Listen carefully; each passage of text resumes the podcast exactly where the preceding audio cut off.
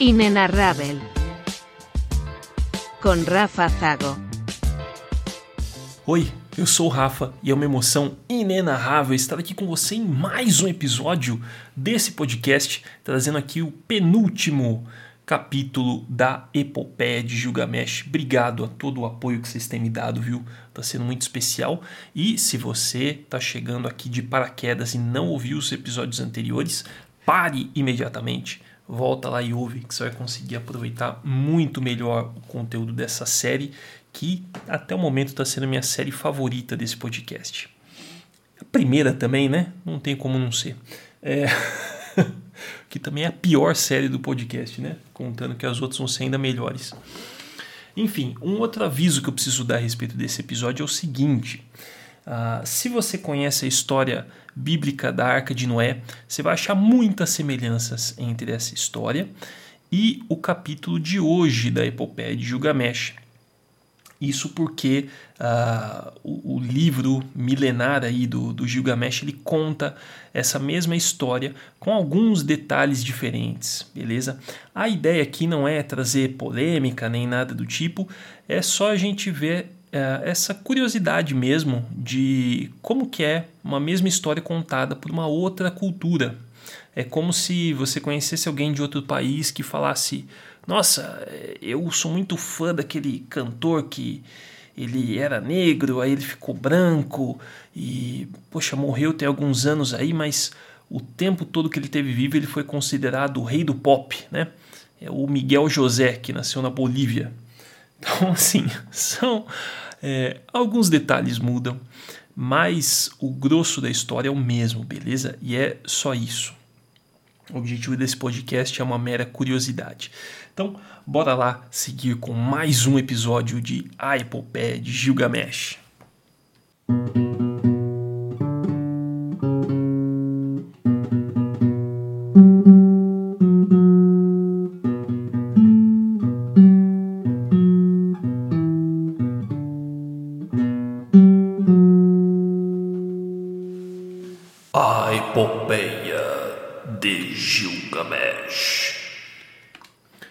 Então Utnapishtim disse: Conheces a cidade de Churrupak, que fica às margens do Eufrates? A cidade envelheceu, assim como os deuses que ali moravam.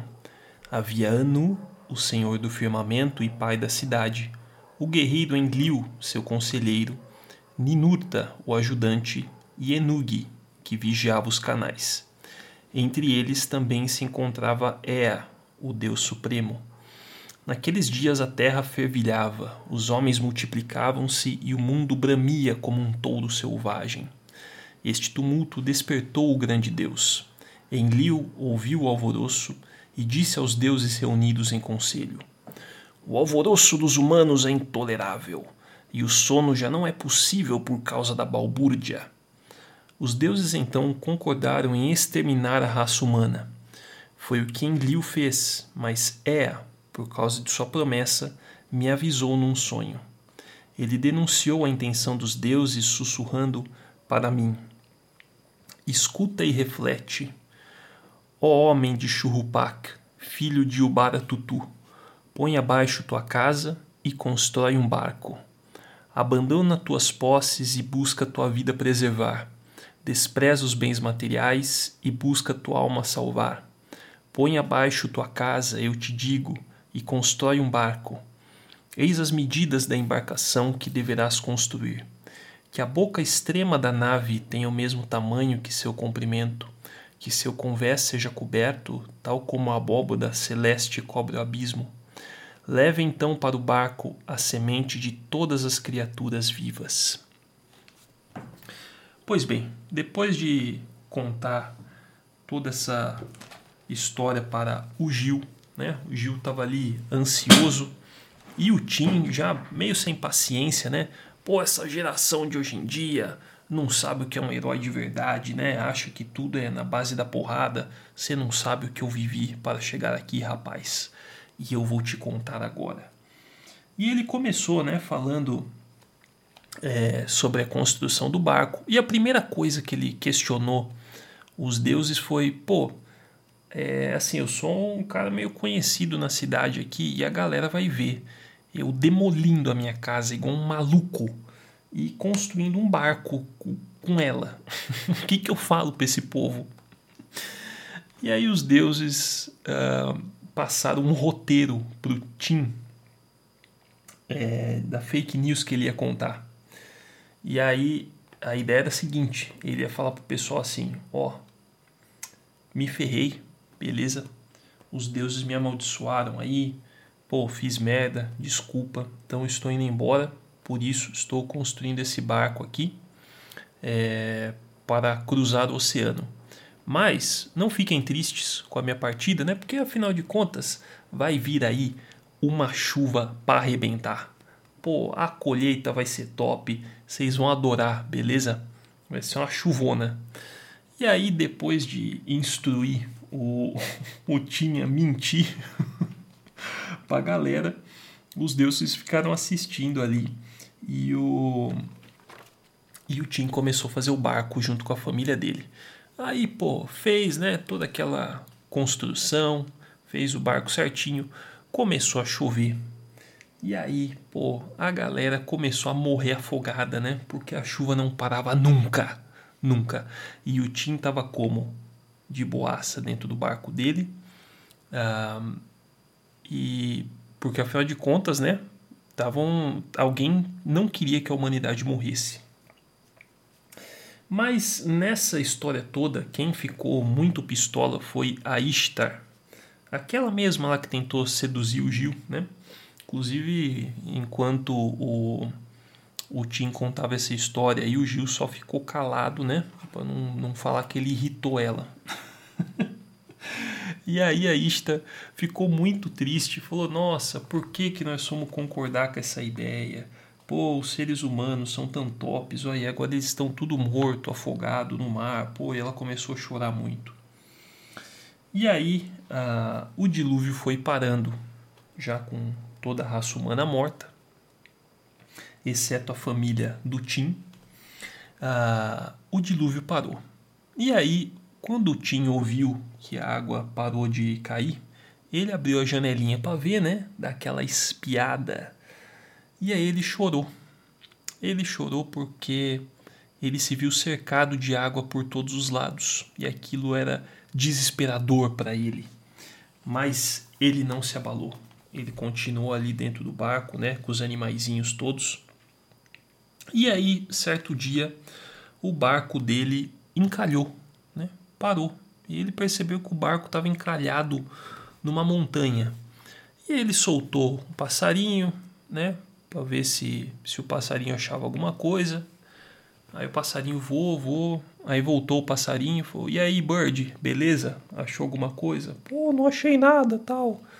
"Pô, obrigado." Aí no outro dia soltou outro. Pá, voou. Pô, achou alguma coisa? Aí, não, nada, não achei nada não. Beleza. E aí no terceiro dia ele soltou outro passarinho e o passarinho não voltou. Falou, pô, então ele deve ter achado algum lugar para pousar, para fazer o ninho dele, né? Não sei como ele faria o ninho, afinal de contas, né? Tava tudo molhado. É...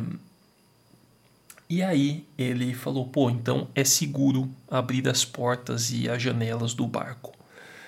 Inclusive uma diferença aí da arca de Noé, que o tempo todo nessa história é chamado de barco, né? Não de arca, mas enfim. É... Os animaizinhos saíram da, da sua toca e o Tim falou: pô, bora fazer o que a gente sabe fazer de melhor, né? bora fazer um churrasco. E aí ele derramou vinho no topo da montanha ali que eles encalharam, fez ali um, uma churrascada ali, né, um, um sacrifício, né, para os deuses.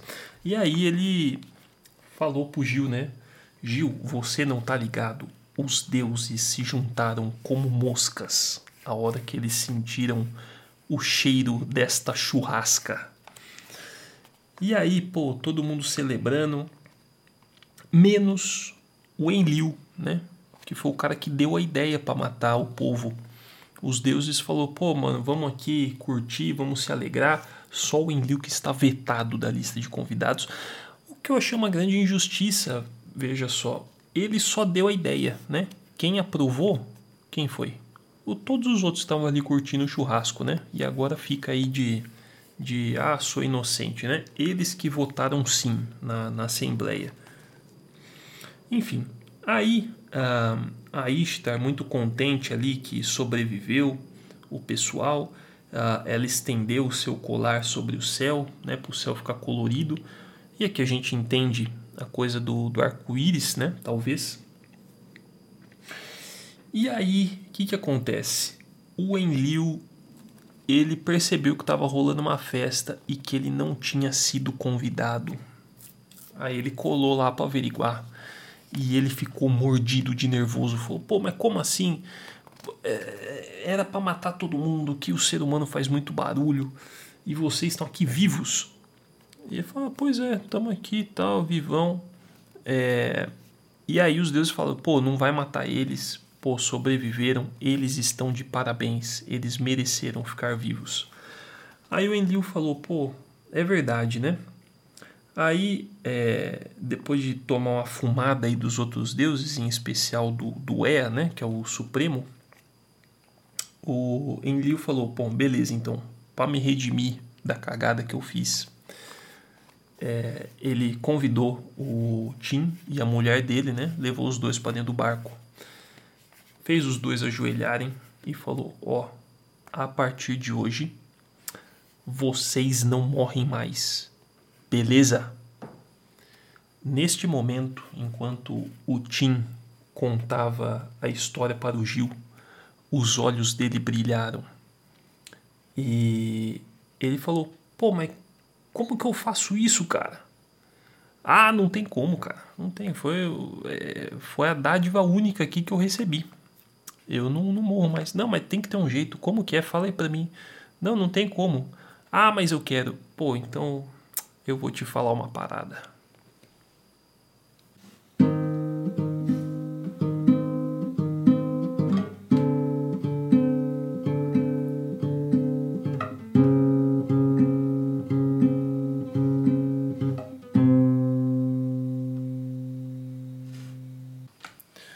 No próximo e último episódio de A Epopeia de Gilgamesh mas estamos aqui nas portas da esperança. É, eu já era vivo nessa época. mas estamos aqui com esse rapaz. Qual que é seu nome, rapaz? Eu sou Gilgamesh, seu Silvio. Gilgamesh, você é da caravana de onde, Gilgamesh? Eu sou da caravana de Guarulhos, seu Silvio. Mas que mentira! O Brasil nem foi descoberto ainda, ainda falta um tempo. Mas Gilgamesh, você, qual que é o seu pedido? Você tem um coração que está com uma vontade enorme do que, Gilgamesh? Seu Silvio, eu quero viver para sempre. É, tá bom, tá bom. Vamos ver então. É, para você conquistar é uma brincadeira muito fácil. É mais fácil do que, do que o jogo do PIN. Basta você ficar seis dias sem dormir, Gilgamesh, tá certo? Tá valendo! Mas já dormiu, Gilgamesh, já dormiu, se ferrou. Não perca o último episódio.